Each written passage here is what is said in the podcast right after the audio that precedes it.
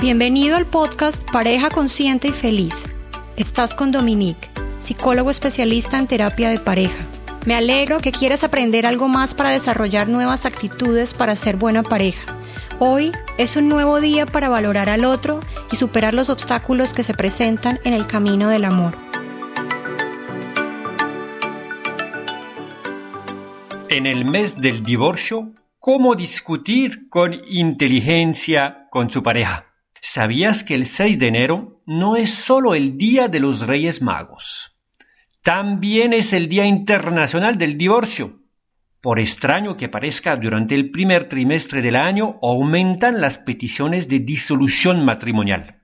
A continuación, unos cinco claves para que pueda manejar mejor las discusiones, aunque enero es un mes en el que estamos repletos de energía para cumplir nuestros propósitos del año nuevo, es posible que antes de ocuparnos en ese proyecto de año se haga necesario solucionar los temas pendientes de nuestra pareja.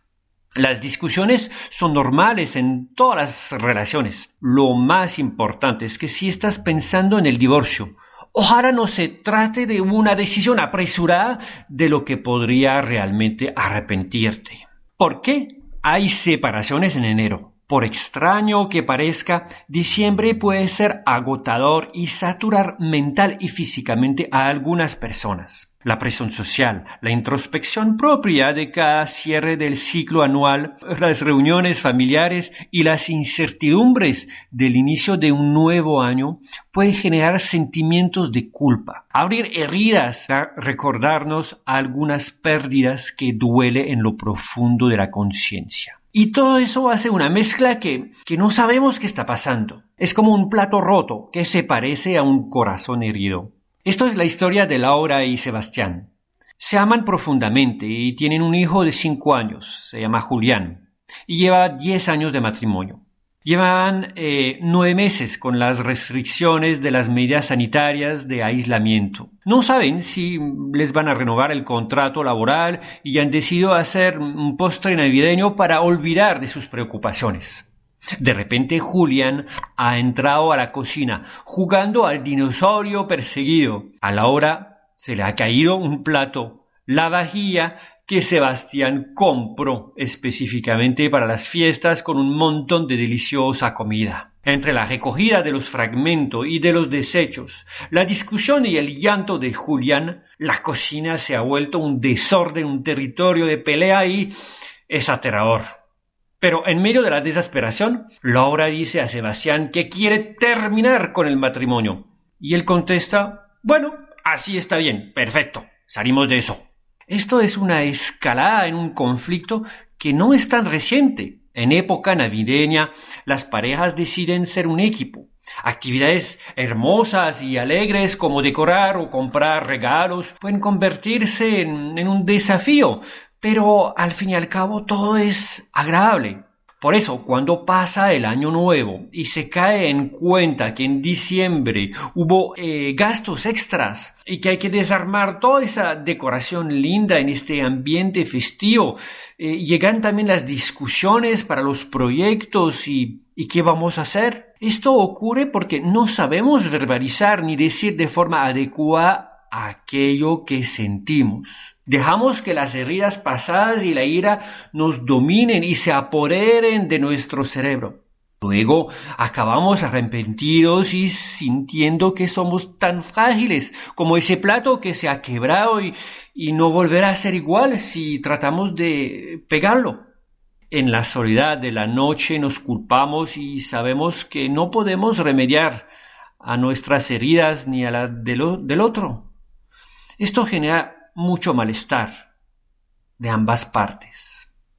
A continuación te voy a dar unos elementos concretos para mejorar tu situación actual. La separación de una pareja es una decisión que se debe tomar a conciencia y que debe beneficiar a ambos miembros.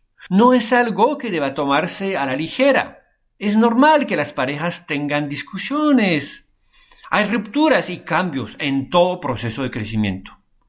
No debe ser una excusa para el maltrato físico o psicológico. Entendemos solamente que todo es aprendizajes en la vida. Por eso, es necesario reflexionar antes de actuar y aplicar estos cinco puntos. 1. Si acabas de tener una discusión, espera que pase el mal genio. Pregúntate por qué se dio la pelea. Primero, busca la paz interna antes de intentar cualquier investigación o resolución del conflicto. Es necesario reflexionar de forma privada, a solo o a sola, antes de reaccionar emocionalmente. Pensar que consensos y planes se pueden realizar para mitigar los efectos de ese problema que nos molesta tanto. Lo cierto es que no podemos hablar con la cabeza y el corazón en llama. Punto 2. Reflexiona acerca de las causas y de las cosas que son detonantes para ti y en aquellas que han generado malestar en tu pareja. Cuando estamos enojados, tendemos a pensar que damos y recibimos de forma dispareja. Es importante entender que no todas las personas demuestran afecto o tristeza o enojo de la misma manera y que muchas veces un gesto que nos parece muy simple puede parecer muy grande para la otra persona. Por ejemplo, preparar un sándwich o un café puede ser una forma de decir lo siento para, para alguien que es muy orgulloso. Como una sola y simple mirada puede ser supremamente agresiva. 3. Antes de reprochar, pregunta. Si las discusiones aparecen continuamente y se convierten en cadena de acusaciones que vienen y van de uno a otro lado, puedes pensar en lo siguiente antes de reprochar. ¿Cómo me sentiría yo si fuera la persona que tengo enfrente? ¿Cuál es la mejor manera de hablar sobre este tema? ¿Cómo puedo arreglar esta situación? Más allá de las riñas, es importante que se generen espacios de comunicación seguros y con reglas para incentivar el respeto y la escucha. Esto implica compromisos y renuncias a costumbres arraigadas. Cuarto punto. No dejes que los traumas del pasado definan y acaparan tu presente. Todos tenemos y hemos vivido situaciones que marcaron nuestras vidas. A medida que pasa el tiempo, decidimos si las utilizamos para aprender o las convertimos en excusas para otros comportamientos. ¿Me entendiste? El hecho de que alguien nos haya herido no implica que tengamos derecho o obligación a herirle de vuelta. Uno de los mayores regalos que puedes darle a tu pareja y a ti mismo es el perdón si existe alguna situación de maltrato. Es importante poner tu salud mental en orden para aprender a manejar tus emociones. No dudes a acudir a profesionales de los traumas emocionales y de las relaciones. Punto 5. Pon en perspectiva los problemas. Relativiza. ¿Realmente son tan grandes e insuperables? Si los problemas no son tan grandes, Haga una lista, por ejemplo, de tres cosas realistas que cada uno puede hacer para mejorar su situación. Y con esta lista creen una serie de tareas que ambos deben cumplir. Si necesario, acuden a terapia de pareja. Los terapeutas, psicólogos, sexólogos, psiquiatras y especialistas son personas capacitadas que han tratado casos similares. Pueden ayudarte a comprender tu psicología interna y los traumas que no se han sanado. Una terapia bien llevada te ayudará a generar rutinas efectivas y encontrar modos de retomar tu paz interior y reconocer aciertos y errores. Voy por la conclusión. Existen problemas que no podemos controlar. Por ejemplo, esta cuarentena que ha representado muchos retos para miles de miles de parejas. Hemos visto que podemos adaptarnos a situaciones difíciles si estás bajo un tipo de presión específica con tu pareja. Es importante comprender que la fragilidad y la sensibilidad pueden llegar a nublar nuestros juicios de valor durante esas discusiones.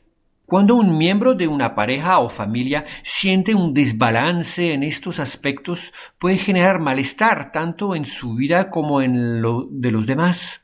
La escucha atenta puede generar una gran diferencia en cómo se manejan las situaciones. No creas que un mismo tipo de problemas tiene la misma relevancia en la vida de tu pareja que en la tuya. Todos amamos, vivimos y soñamos de forma distinta. Recuerda, entonces para que este mes de enero no pase en la historia desastrosa de tu vida de familia, primero, cálmate. No, no vas a solucionar nada cuando estés alterado. Segundo, reflexiona a las causas de la pelea. Mira con algo de distancia los hechos y los motivos detonantes. Tercero, antes de acusar y juzgar, pregúntate lo que podría pasar en el otro.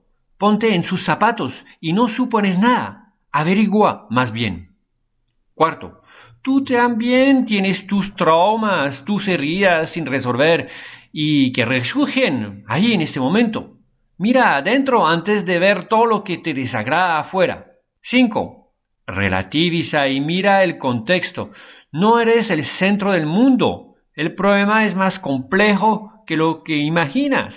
Y la solución puede ser más simple de lo que imaginas también.